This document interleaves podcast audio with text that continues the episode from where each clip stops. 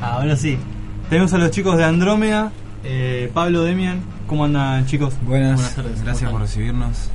Eh, bueno, tienen un disco que se llama M31, Así que es. lo tienen hace un año, ¿no? Más o menos.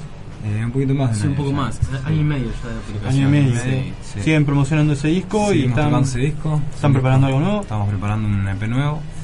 El disco M31 es un disco que grabamos en vivo en el estudio, mítico estudio que era del Cielito, ahora se llama del Torito. De la Spinetta. ¿era, ¿no? Ahí grabó Spinetta, grabó Claro, se grabó Kamikaze ahí. Se grabó Kamikaze y varios discos míticos y lo grabamos de la mano de Leo Gernetti, que es guitarrista y productor de Fórmica, de acá también de Ituzaingó. Ujú. Y bueno, y es un poquito un disco que habla un poco del rock progresivo moderno, o sea, es nuestra mirada sobre lo que es el rock progresivo que, que hubo bandas muy importantes en Argentina, como Alas o como Boo o como... Sí, sí, parte de, Eh, de la máquina de hacer pájaros. Claro, Claro. Jade Y- también tiene eso. Andrómedas es un poquito nuestra mirada de lo que es esa música que ya no, no se suele ver tanto y, y bueno, y la verdad que nos damos todas las libertades que existen a la hora de componer y eso es lo que pasó con este disco, que, que fue súper vomitado, súper trabajado y súper sin barreras de, estilos ni de géneros, que más que nada de eso se trata Andrómedas. Andrómedas y bueno nada eh, estamos preparando nueva música y que va más o menos por ese lado quizás un poco más organizado más maduro pero seguimos ahí como trabajando en nuestra propia nuestro pr- propio color Por ese lado quería ir, tanto el género como la producción del disco. Primero voy por el género. Eh, el rock progresivo, vos me hablabas de bandas argentinas, pero bueno, tiene una historia mundial, digamos, de escenario, luces, audiovisual, mucho trabajo en eso, Sí. mucho trabajo también en el sonido con nuevas tecnologías o lo que se pueda usar. Claro. ¿Ustedes cómo, cómo lo trabajaron eso? ¿Le dan mucha bola al escenario, a la luz, al audiovisual? Sí, o sea, creo que en parte el encauce del progresivo se dio por por lo que escucha cada, cada integrante del grupo, ¿viste? Tenemos tanta escuela de jazz como la música académica, bueno, del rock. Entonces la parte heterogénea musical viene por ese lado. Y el aspecto visual del vivo, no Sí, sé, yo creo que- tiene hincapié más que nada la atmósfera que se genera al tocar, ¿viste? Claro, Nosotros siempre decimos que no somos quizás vendedores de una fiesta, ¿no? claro. como suele suceder, sino que invitamos siempre a que sean espectadores de una comunión musical que, que nosotros la vivimos en cada ensayo, ¿viste? Eso se da en el escenario. Como banda progresiva, para el oyente que por ahí no conoce el género, el más conocido es Pink Floyd, Claro. y a lo mundial, digamos. Lo mundial, sí. De ahí Sí, va a lo, sí. a lo audiovisual. Sí, en verdad se trata un poco de romper con los con los paradigmas del rock, que es siempre tocar en el mismo formato de compás. Todos sabemos que el casi 90% de la música tiene la misma estructura de lo que escuchamos. Creo que en nuestro disco no hay ni un tema que tenga una base en cuatro tiempos, entonces tampoco lo buscamos de esa manera, sino que la música fluye de esta forma. No es que estamos buscando lo difícil, sino que Claro. creamos melodías que de pronto no, no encajan en lo convencional y ahí es donde te encontrás haciendo rock progresivo, digamos. Claro. Eh, pero bueno, también hay una cuestión de estribillos y de versos y de riffs de guitarra, entonces yo creo que lo que más nos encontramos con los, con los sonidos de las primeras bandas o de quienes inauguraron toda esta música, creo que es en la cantidad de, de procesadores que usamos en vivo. O sea, eh, usamos más de 30 pedales en escena, eh, usamos 5, o sea, hay dos sintetizadores por un lado y por otro lado hay dos sintetizadores más, una guitarra y una drum machine. Después Somos más instrumentos que música. Claro, claro. Claro. Él toca la guitarra y canta, eh, yo toco el bajo y el baterista, ¿no? Entonces es como que somos cinco, pero bueno, hay, hay más teclados que, que músicos. ¿Y cómo creen ustedes que desarrollan el progresivo hoy en día y en, en el oeste, digamos? Que es por ahí hay funk, hay Sí, rock and roll, sí, progresivo no hay mucho. Bueno, yo creo que en verdad después de la ola Mars Volta que hubo eh, a partir del año 2007 en adelante, creo que hubo muchísima gente joven que se volvió a, a impregnar de esa música. Me pasó a mí, que soy del oeste y que escuchaba Mars Volta en ese momento y Claro. me despertó un montón de, de cuestiones del rock nuevo y de pronto si uno se mete un poco en el under empieza a encontrar un montón de bandas que hacen cosas, digamos que que van por ese lado y que yo creo que tiene que ver un poco con esa banda en especial en ese Sí. momento de la escena, ¿no?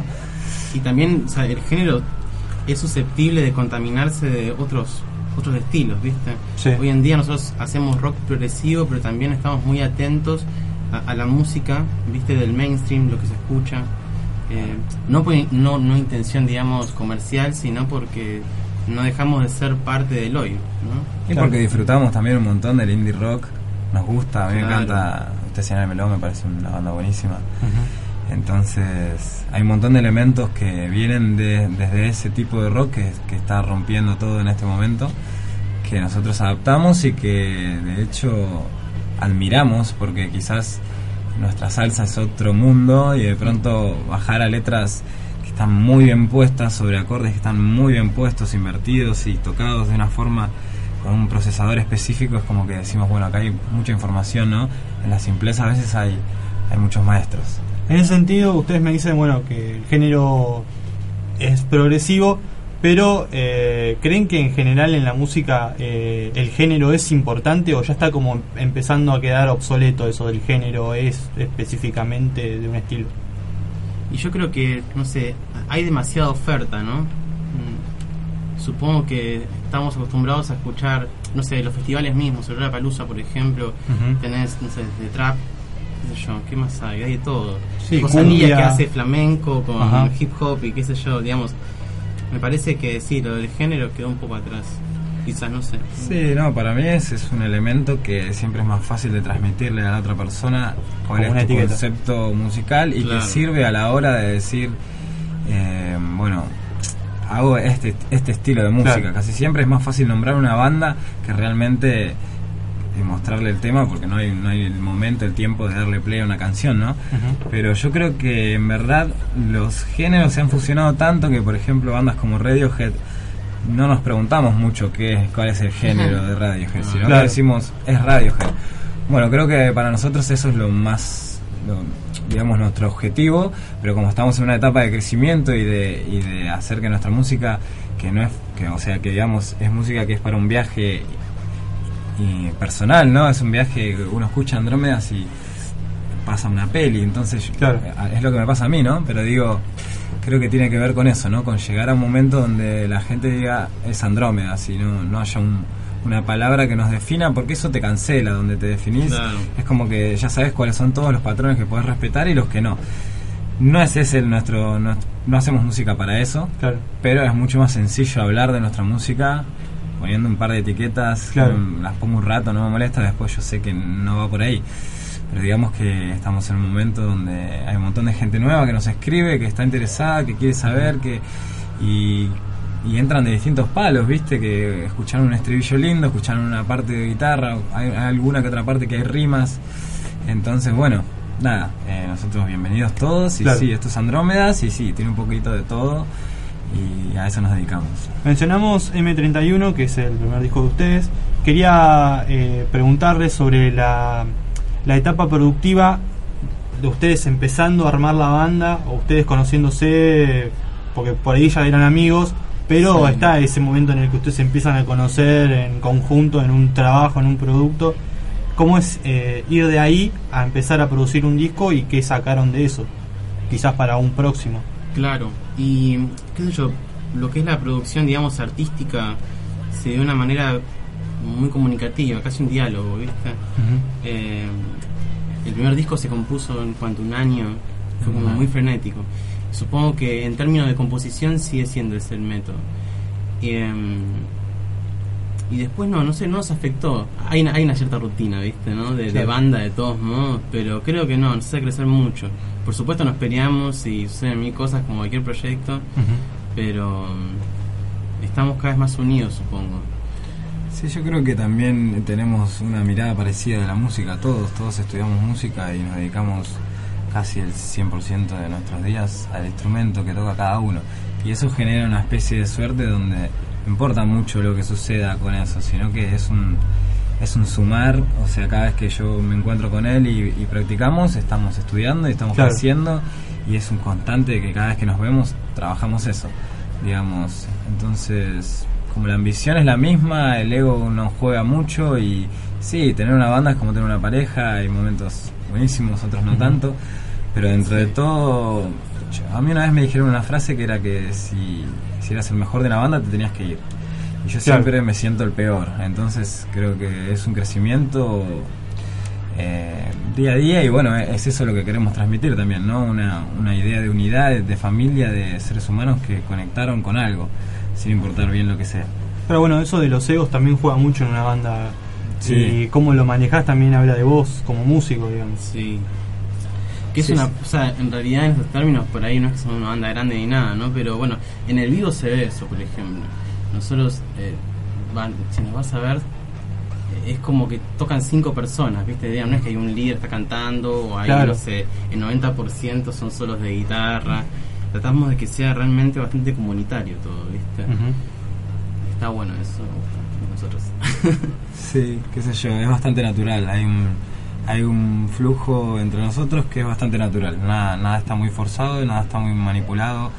Y, eso genera que es algo, es algo que está muy poco manoseado, digamos. Es bastante. eh, habla de la esencia, entonces queremos como mantener eso, digamos. El perfil de la música que hacemos va por ese lado. Si uno escucha va a encontrar de todo, ¿no? 90, 80, 70 sonidos eh, de todo, pero a la vez es como que hay un, hay un intento de comunicar algo bien, bien personal que ni siquiera podemos poner en palabras exactas, ¿viste? Como que me parece que la música tiene el poder de, de transmitir más que, que las palabras. Tienen fecha el 18 de abril. Tocamos el 18 de abril Exacto. en Detroit, en. Morón. Los esperamos a todos, los invitamos a todos. Tocamos con los chicos de Motil, que es un grupo muy bueno, también de la ciudad de Moreno. Y tocan los chicos de No Te Debo Nada. Muy de buena. Así que bueno, eh, nada, eh, vamos a presentar creo que tres temas. Sí, tenemos parte de material del próximo disco. Sí, probablemente presentemos tres o los cuatro del EP que estamos trabajando, que todavía no tiene título. Es un EP nuevo que tiene un poco de influencias yaceras, un poco de influencias bien rockeras, un poco más pesadito y a la vez está mucho más organizado, o sea, eh, todos los, todas las canciones tienen estribillo, lo cual no pasaba en el primer disco. Y, y nada, bueno, son, son melodías nuevas que, que nos llena de orgullo poder mostrar y, y para nosotros es todo un trabajo de expulsar esas canciones y bueno, llegó el momento. Así que los esperamos a todos, 18 de abril, jueves preferiado, Morón, Detroit Club. Y si quieren adquirir entradas, eh, arroba Andrómedas Música en Instagram y se las llevamos con el delivery artesanal que le ponemos Bien. con todo el amor del mundo. Avenida Rivadavia, 17.558 en Morón, es la dirección de Detroit Club, donde van a tocar el jueves 18 de abril a las 8 de la noche, Andrómedas, Motil y No Te Debo Nada. Exactamente, los invito a todos a escuchar Andrómedas en Spotify, busquen el disco M31 de Andrómedas y también bueno, estamos en las redes como Andrómedas Música, banda.andrómedas en Sí. Facebook y Andrómedas Música en YouTube.